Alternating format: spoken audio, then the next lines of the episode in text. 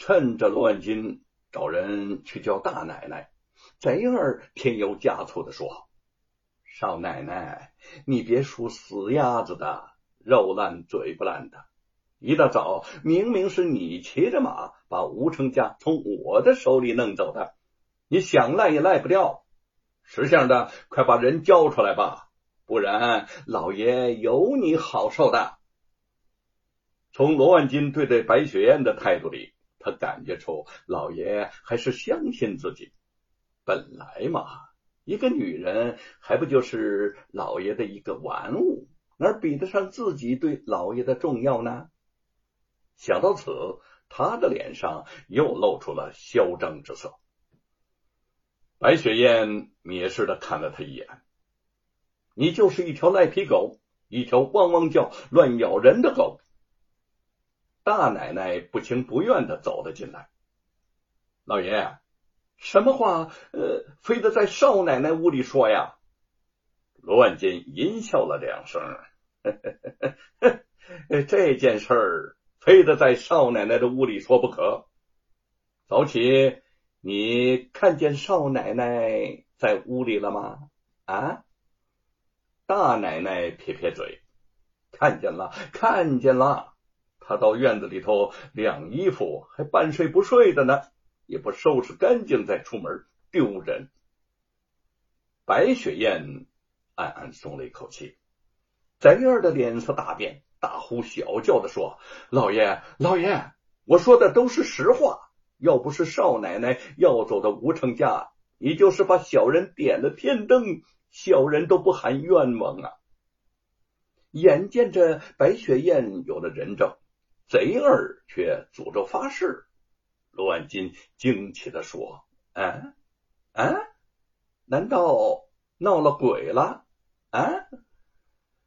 大奶奶肥胖的眼圈动了两动，忽然一边插嘴说：“少奶奶，早起呀，我是看见你了，可是昨天夜里头你可没在屋里。”罗万金猛地扭过头望着白雪燕。白雪燕心里猛地一跳，脸上却镇定的说：“大奶奶，你可别当着老爷的面给我泼脏水呀！大晚上的，我不在屋里头，能去哪儿呢？”大奶奶似笑非笑的说嘿嘿：“昨天夜里头，我去茅房的时候，想起来和你换几两碎银子，留着今天打牌用。”我敲了半天的窗户，你屋里头一点动静都没有，你干什么去了？白雪燕娇笑起来：“ 大奶奶，亏你好意思问得出口！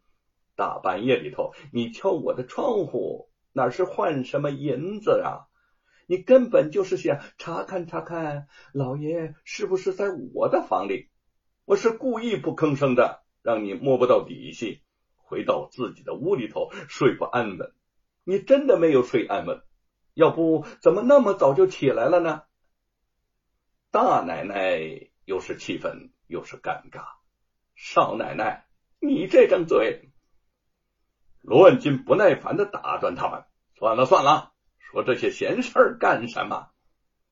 白雪燕忽闪忽闪美丽的大眼睛，撅着小嘴，撒娇的说：“老爷。”不是我非要说，是大奶奶挑起的话头吗？大奶奶恨恨的走了出去。罗万金走到了贼儿的身边，咬牙切齿的骂道：“好啊，好啊，你个贼儿啊！你骗东骗西，骗到了我老爷我的头上来了啊！”他扬起了巴掌，就要狠狠的打在贼儿的脸上，却忽然停住了手。目光直直的落到了白雪燕的床下。白雪燕顺着罗万杰的目光望过去，只见床下露出了一双沾满泥巴的绣花鞋。白雪燕神情变得紧张起来，她下意识的走过去，想挡住鞋子，却被罗万金猛地推到墙角，额头碰出了血。罗万金。弯腰拎起了绣花鞋，仔细的看着，伸手摸了摸泥巴。嗯，小贱人，你说早上没有出去过？鞋上的泥巴可是湿的，最多不过半个时辰，你怎么解释啊？啊！白雪燕怒视着罗万金，默不出声。贼儿绝处逢生，万般得意的站起了身子，皮笑肉不笑的看着白雪燕说：“嘿嘿嘿嘿少奶奶露馅了吧？别咬着后牙槽硬犟嘴了。”被火上浇油的罗万金猛地把鞋子摔到了地上，指着白雪燕骂道：“小贱人，你是不是把吴成家给放了？是不是？说话！”白雪燕望着罗万金，突然使出了全身的力气，狠狠打了罗万金一个耳光，愤怒的吼道：“我畜生！”罗万金冷不及防，竟被打的身子。晃晃悠悠的跌倒在地上，他的一只手无意之中伸到了床下，却发觉有件硬硬的木牌一样的东西。他顺手一用力，将那个东西给拽了出来，发现竟是一个写着白云逸名字的灵牌。他惊愕不已：“你，你是白云逸的什么人呐？”白雪燕看着父亲的灵牌，泪流满面，说：“我就是白云逸的女儿。罗万金，实话告诉你，我在你府上委曲求全，让你糟蹋，就是想着有朝一日为我父亲报仇雪恨。”罗万金站起了身，望着灵牌，怔怔片刻之后，忽然爆出了一阵的狞笑。报仇雪恨，笑话！你看见了吗？啊，白云逸，你那如花似玉、陪我睡了几年觉的女儿，是我罗万金，你仇人表弟的第五房小妾。你没想到吧？我也没有想到。今天我就替我表兄斩草除根。罗万金举起了灵牌，将他狠狠的砸在地上。白雪燕猛扑过去，却被罗万金飞起了一脚踢倒在地。他忍着剧痛，爬到灵牌的面前，泪水如泉。罗万金冷冷的看着他，哼，哼哼，嗯，你还想为你父亲报仇？痴心妄想！不是老爷我不讲情面，实在是你这个妖女留不得，留下你就等于养虎成患。他摸摸自己被白雪燕打得红肿的脸颊，阴狠的笑道：“告诉你吧，没有人能坏我的好事，也没有人敢打我，是你自己不想活，怨不得我心黑呀！啊！”贼儿，把他给我吊起来，活活打死！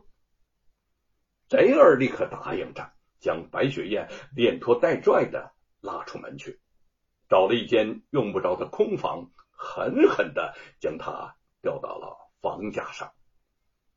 白雪燕拼命的挣扎，又被贼儿连踢带打，直到最后昏厥过去。